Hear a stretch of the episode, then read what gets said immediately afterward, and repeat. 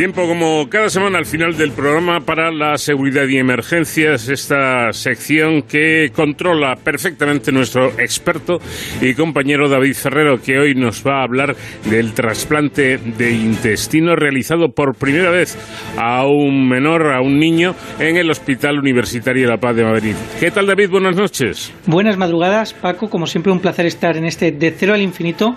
Además, hoy para contar en esta sección de Ores sin Capa un hito histórico no solamente para España, sino para el mundo en eh, algo tan importante como son los trasplantes eh, que salvan vidas. Entonces estamos hablando de un hito sanitario, un, hito de la investigación, de la ciencia al fin y al cabo.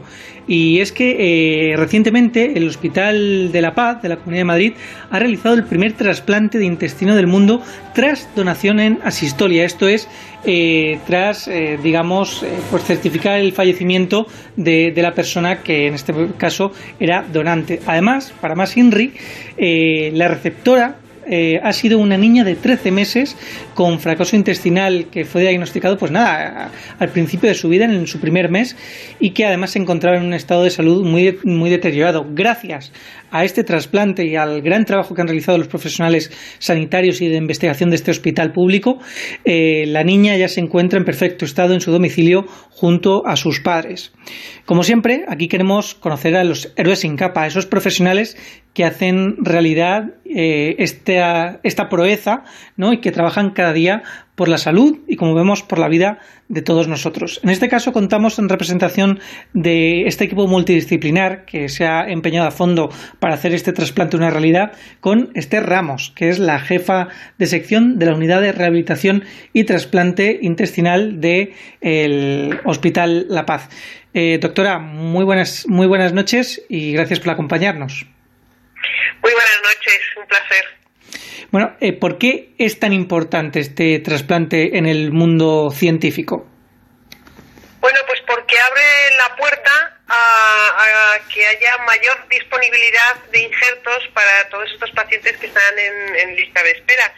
Aunque la tasa de donación en España es muy alta, todos sabemos que somos un ejemplo a seguir, pero el número de mm, donaciones en pediatría es muy bajo porque afortunadamente la tasa de mortalidad en España infantil es muy baja, con lo cual nuestros pacientes pediátricos que están en lista de espera, la verdad es que hay veces que tienen difícil obtener un injerto. Y se abre una nueva vía de obtención de, donaciones. Es muy importante, efectivamente. ¿En qué consiste esta nueva vía de la que nos está hablando? Porque eh, la donación en asistolia es una rara avis, ¿no? Y por hoy.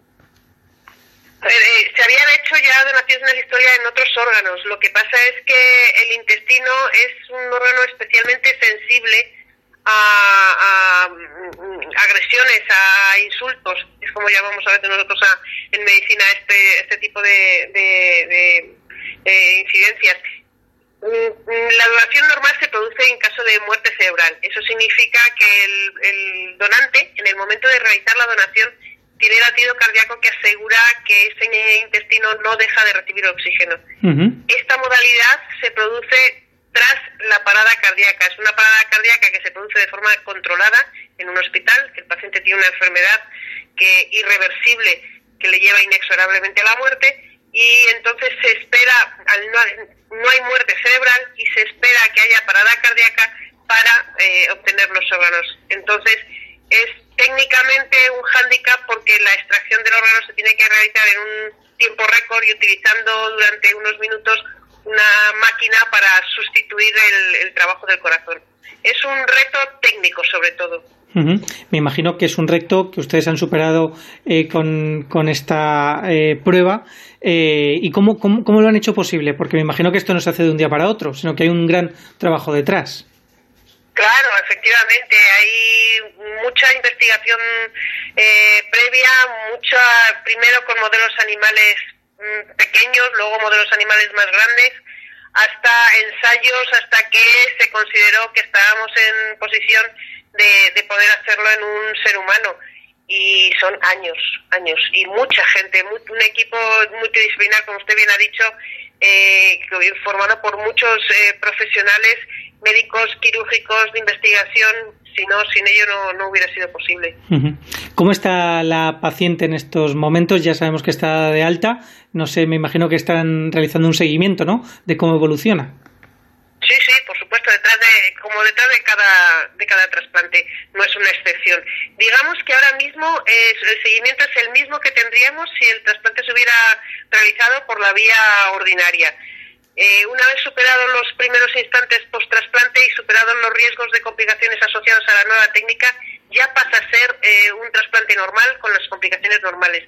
En este caso, la evolución fue satisfactoria, permitió el alta en un tiempo de un par de meses, que es un tiempo más que razonable después de, realizar un trasplante multivisceral de estas características. Y ahora la paciente está en su casa, recibe aún todavía nutrición parenteral, o sea, nutrición en la avena, eh, pero el objetivo a, a, corto plazo es que se le pueda retirar porque, porque su intestino en principio funciona perfectamente. La idea, entiendo entonces, el objetivo es que haga una vida plenamente normal. Absolutamente. La única diferencia es que, bueno, tendrá que que ir a, revisiones, a controles periódicos, tomar una medicación para evitar que el, órgano, eh, que el, receptor, que ella rechace el órgano trasplantado, como en cualquier otro trasplante. Eh, revisando un poco las cifras, me llama la atención que La Paz ha, realizado eh, más de 3.000 trasplantes de órganos, pero de los cuales 1.754, eh, y pongo la cifra exacta, han sido en niños, es decir, que se realizan muchos trasplantes pediátricos. Sí, desgraciadamente los niños, todo el mundo se cree que los niños mm, casi nunca tienen enfermedades graves, pero la realidad es que, que bueno, que no es, no es tan excepcional. También hay que tener en cuenta que al ser un hospital de referencia, eh, agrupa la mayor parte de, de estos procedimientos. Por ejemplo, en el caso nuestro, el trasplante intestinal y multivisceral, es el único hospital de España donde se realiza, con lo cual todos los niños que necesitan ese trasplante vienen a La Paz a realizárselo. En caso de otros órganos, pues hay veces que no son el único centro, pero sí uno de los mayores, de los que recibe un mayor volumen de pacientes para ser trasplantados. Este ha sido el primer trasplante de este órgano del intestino eh, tras una donación en esa historia del mundo, recordemos, del mundo. ¿Cuáles son los siguientes pasos para que esto, digamos, pues puedan implementarlo otros equipos médicos en el resto del planeta? Nada, sí, probablemente eh, quizá ha sido la demostración de que se puede hacer. Quiero decir que, como le decía antes, al considerarse que era un órgano más sensible que los demás, pues quizá en, eh, no todo el mundo se planteaba la posibilidad de, plantearse ese reto, de conseguir superar esas barreras técnicas, como le decía, que, había y ver eh, que el mundo vea que es posible eh, porque la teoría va a ser publicada y explicada en, la comunidad científica se comparte todo. Esto este hito que, que ha salido a la prensa lógicamente también saldrá a la prensa científica con lo cual todo el mundo será capaz de ver que se puede hacer y cómo lo hemos hecho y que cuáles son los pasos a seguir, aunque ya muchos de, nuestros compañeros, nuestros colegas en el mundo han iniciado esa ruta por la vía experimental. Eh, como profesional, cuando se hace y se culmina un hito de esta índole, ¿cómo, cómo se sienten los profesionales del, del Hospital La Paz? Bueno, pues, ¿qué le voy a decir? Muy contentos pero mm, más que porque se ha conocido el hecho, hombre, por una parte siempre eh, poner a España en el, en el lugar científico que le corresponde, por otra parte en el mundo, pues siempre es un motivo de orgullo, hay que decirlo. Pero por otra parte nuestra mayor recompensa es ver a la niña. Y eso lo hemos visto desde el principio todos los días. Y la verdad es que es un estímulo para seguir trabajando, seguir investigando y seguir innovando en la medida de lo posible. Queda mucho por recorrer, me imagino, en el mundo de la donación de órganos, pero como bien ha apuntado la doctora eh, Ramos, España es un país referente y donde la donación, por fortuna, no eh, está a la orden del día. Pero me imagino que se necesitan más personas dispuestas a donar. Efectivamente, nunca, nunca es suficiente. Siempre hay pacientes en lista de espera pero es lo que comentábamos, la tasa de donación en España es altísima y eso se debe fundamentalmente a dos hechos. Por una parte, y fundamentalmente la generosidad de, los padres, de porque los fallecidos en este caso eh, donantes son niños, con lo cual son los padres los que aceptan donar los órganos de su hijo y de sus hijos y hay una tasa muy baja de, de rechazo a esta donación hay veces que es que el injerto aunque los padres quieran no vale porque la causa de la muerte hace que el órgano no sea viable. Pero la realidad es que cuando el órgano es, es posible, mm, es susceptible de ser donado, es excepcional que las familias eh, se nieguen a donar los órganos. Y eso, esta generosidad es única en el mundo. Y en segundo lugar, a la Organización Nacional de Trasplantes, que coordina este procedimiento de forma absolutamente impecable y también es ejemplo en el mundo. Bueno, eh, simplemente por hacer una recapitulación muy rápida de los tantos profesionales que han estado detrás de esta intervención, eh, de varias especialidades, como comentaba la doctora, desde gastroenterología pediátrica, cirugía pediátrica y cardíaca infantil, cuidados intensivos pediátricos, anestesiología, reanimación, también de la coordinación, como nos comentaba la doctora Ramos, esa coordinación de trasplantes, de cirugía experimental también y de, eh, como decíamos, eh, también de ese instituto de investigación sanitaria. ¿no? ¿Cómo se coordina todo este equipo de profesionales tan numeroso? Bueno, pues es que la forma de trabajar, quiero decir, no, se concibe no solo la realización del trasplante, sino el tratamiento de estos pacientes antes de llegar al trasplante.